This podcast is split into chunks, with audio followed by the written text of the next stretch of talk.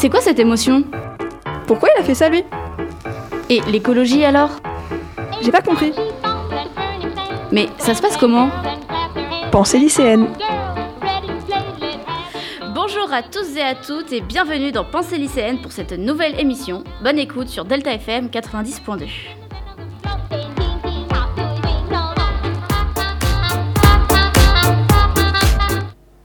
Bonjour chers auditeurs, et je dirais même plus, très chers auditeurs, et bonjour à toi ma fidèle collègue.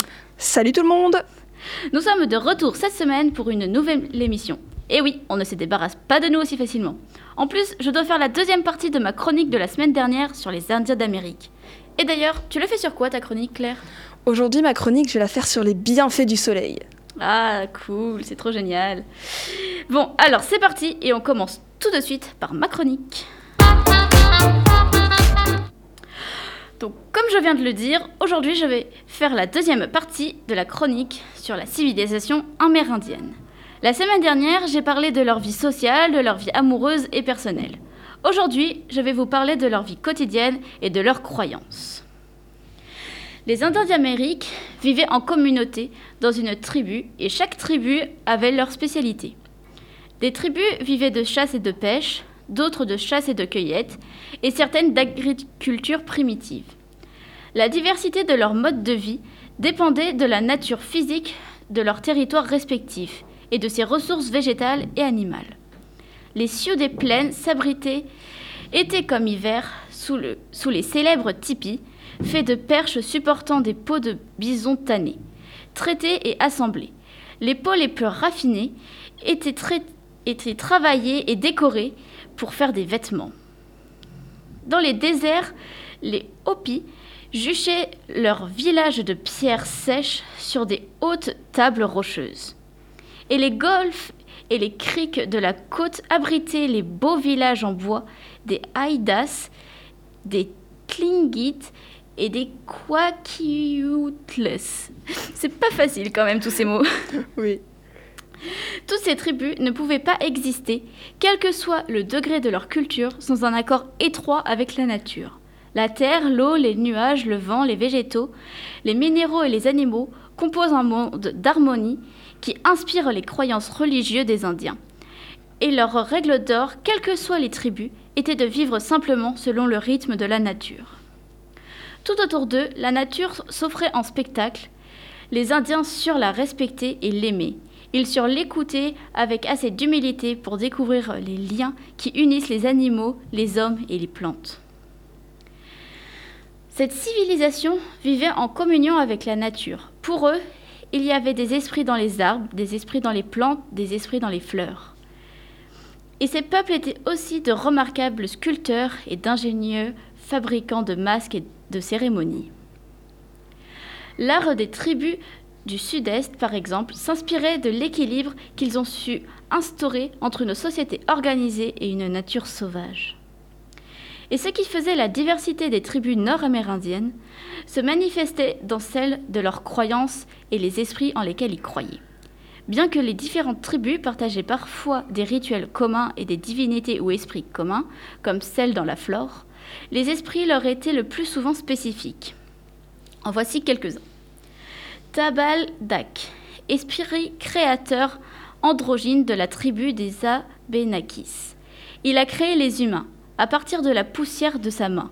Il créa aussi deux frères, Glouskab et Malsoumis. Ces deux frères ont la possibilité de créer un monde meilleur, mais seul Glouskab en fait l'essai. Malsoumis, quant à lui, était plutôt porté sur le mal. Issoun, le créateur pour les Apaches. Issoun est un esprit très puissant, mais sans forme propre, une entité immatérielle dont l'influence s'étendrait à tout être vivant.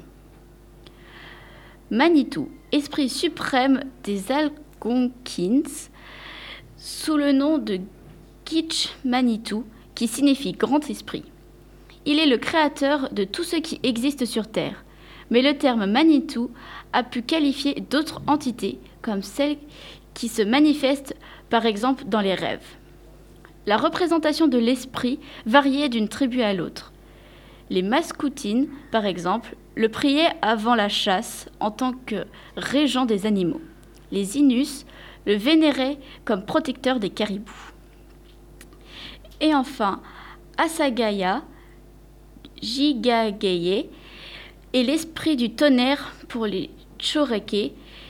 Il était aussi invoqué par les chamans quand, ils devaient soigner quelqu'un.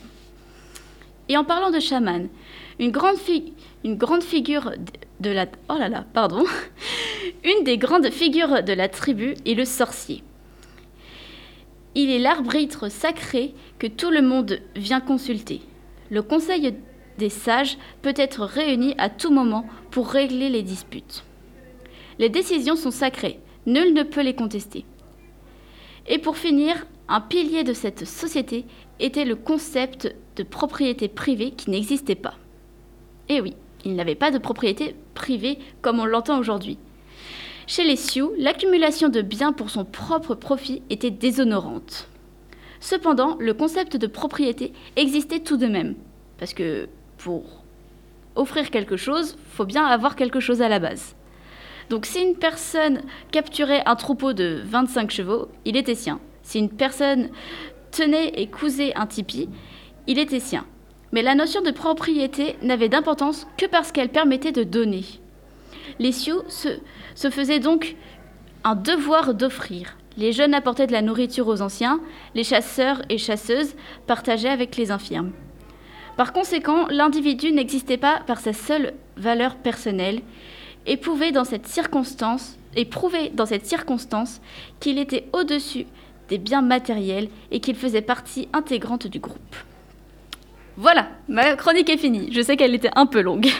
J'espère qu'à présent vous en savez plus sur ce peuple et que maintenant vous serez incollable. Bah, du coup, merci Lia de nous avoir euh, bah, appris plein de choses sur les Indiens que je ne savais pas. En plus, c'était très intéressant. Et du coup, euh, là, maintenant, j'aimerais bien qu'on revienne un peu sur euh, la chronique que j'avais fait la semaine dernière, parce qu'on n'a pas eu trop eu le temps de le faire à cause de cours imminents et de problèmes techniques. Mais euh, pour rappel, c'était une chronique sur le temps qui passe et le syndrome de Peter Pan. Voilà, où globalement j'expliquais que moi j'avais toujours un syndrome de Peter Pan, même depuis l'enfance globalement. Et et mon rapport au temps. Du coup, je voulais savoir si toi aussi, tu avais un rapport au temps qui était un peu comme le mien ou si c'était complètement différent. Euh, si, si, si. dans ta chronique, je me suis beaucoup reconnue. Euh, je ne sais pas si on, l'entendait, mais j'acquiesçais souvent. Je faisais souvent des petits mm -hmm, Ah oui, ça aussi, ouais, moi pareil. bon, au moins, on l'aura vu à la caméra, je pense. C'est ça. Oui, non, moi aussi, j'ai un rapport au temps. Euh, comment dire assez parti... Enfin, je sais pas si c'est particulier ou, ou, pas, mais. Quand j'étais petite, j'arrêtais pas de dire que je, je voulais pas grandir et que je voulais rester un, tétard, parce que j'avais une chanson qui parlait d'un petit tétard qui, euh, qui, au fur et à mesure, avait gagné une patte, puis une autre, pour en finir avec quatre, et perdait sa queue. Et devenait ainsi une grenouille, donc ça symbolisait un enfant qui grandit. Et moi, j'arrêtais pas de dire que je voulais rester un tétard, je voulais rester un tétard, je voulais rester un tétard. Ah, tu m'étonnes. Moi, j'avais la même chose avec les, toboggans où je t'expliquais, enfin les toboggans, les structures gonflables, où voilà, moi, je je voulais pas grandir parce que j'aimais toujours, je, sais que j'aimais tout, que j'aimerais toujours, pardon, les structures gonflables, les toboggans, les structures à grimper, alors qu'il y avait des âges limites et je voulais pas atteindre 12 ans parce que 12 ans c'était l'âge maximum, alors que maintenant, bah, j'ai plus de 12 ans, oui, largement, mais euh, mais j'aime toujours grimper là-dessus. Donc euh, bon, il n'y a pas d'âge pour faire des trucs qu'on aime. Non, il n'y a pas d'âge. Puis euh, j'ai voulu ressortir les Lego aussi il n'y a pas longtemps. Je ne l'ai pas fait parce que bon, il n'y avait plus de place dans ma chambre, mais, euh, mais, je mais voilà. Oui. Puis quand tu disais aussi qu'on fait rester enfant parce qu'on aime cette part euh, d'insouciance, oui. moi aussi je me reconnais là-dedans. En même temps, je suis, je suis heureuse d'avoir grandi, de pouvoir faire plus de choses.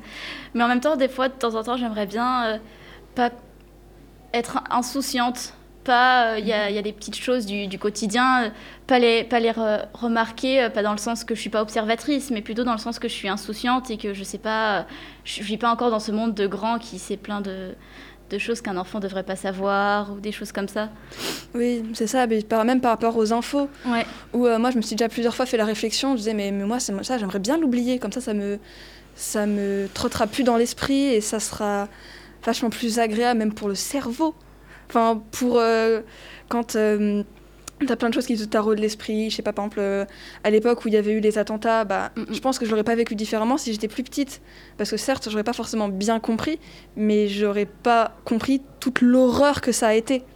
Et que je sais que j'ai, j'ai- ça m'a fait super mal quand j'ai. Enfin, je sais, je sais plus quel âge j'avais pendant les attentats, euh, que ce soit Bataclan ou Charlie Hebdo, mais j'étais. Bah, je sais pas, je devais avoir ouais, 13-14 ans. Mais même à cette, euh, à cette période-là, ça m'a quand même traumatisée parce que j'ai compris que c'était le monde des grands. Et que, certes, c'est pas tout le temps la guerre, mais c'est, C'est pas chouette. mais c'est pas chouette, c'est ça. C'est pas insouciant, c'est pas enfantin, c'est pas imaginaire, c'est pas. Ouais. Oui, mais oui, je suis d'accord. Mais par contre aussi, ce que, ce que- j'ai trouvé peut-être une solution, bon, qui est pas faisable, mais ce qui serait pas mal déjà, c'est de garder euh, son, son esprit, son, son, garder son âme d'enfant, mais avec son esprit de, de notre âge, mais avec une taille microscopique, avec une taille d'enfant. Parce que quand t'es enfant, t'es tout petit, genre ta maman peut te prendre dans, tes, dans ses bras, peut te porter, tu peux faire semblant de dormir dans la voiture. Tu peux, tu peux venir te glisser tout doucement dans son lit. T'es tellement petit que ça gêne pas. Tu, tu, tu peux te mettre en étoile. C'est comme si t'étais un adulte normal qui dormait tout droit. C'est trop bien. Ouais. Mais et en même temps, comme t'es grande, ben tu peux, tu, tu, tu peux te coucher tard ou tu peux avoir des, di- des discussions un peu plus intéressantes. Ça, franchement, je pense que ça serait un bon compromis. c'est ça. Les... Tu prends les avantages de tout, tu les mets dans un seul, dans une seule personne et c'est, ça va être trop stylé. Ce serait parfait. Ouais. Mais après, à garder son âme d'enfant, c'est euh, c'est possible et c'est un, un choix. Je sais que j'aimais bien le, le Petit Prince. Ah, le petit prince, Et- magnifique. C'est magnifique. Et il y a un dessin animé qui, était, qui est sorti il y a pas longtemps, 3-4 ans, Mm. sur le, le- le Petit Prince aussi. C'était un, un, un grand-père. Bah, Ouais. Dans l'histoire, c'était l'aviateur et il disait qu'il avait gardé son âme d'enfant. Il y a de, plein de belles citations sur ça aussi. Et moi, je pense que je vais faire ça. Garder son âme d'enfant. Oui, Bon, bah, je pense que c'est la fin de, cette petite, de ce petit débat. effectivement. Et tout de suite, c'est l'heure de la pause musicale avec la vie Dolce de Dol- Suzanne. Dolce, désolé. Dolce, pardon. C'est pas grave.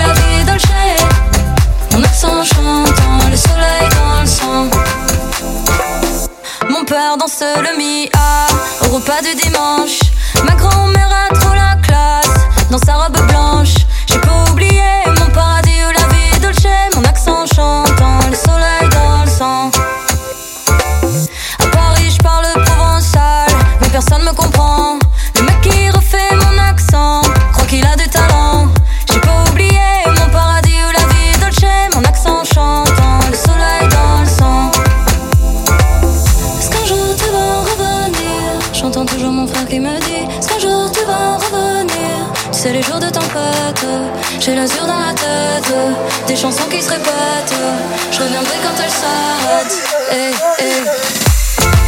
Pour la vie dolce, dolce Pour la vie dolce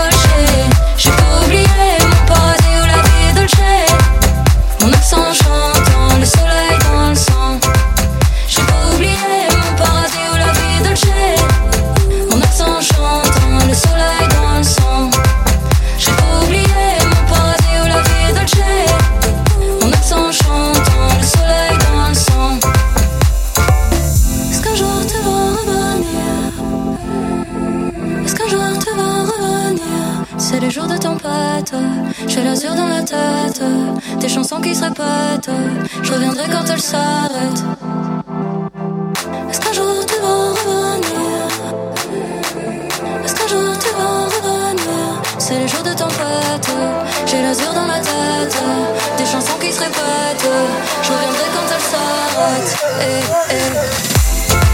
Pour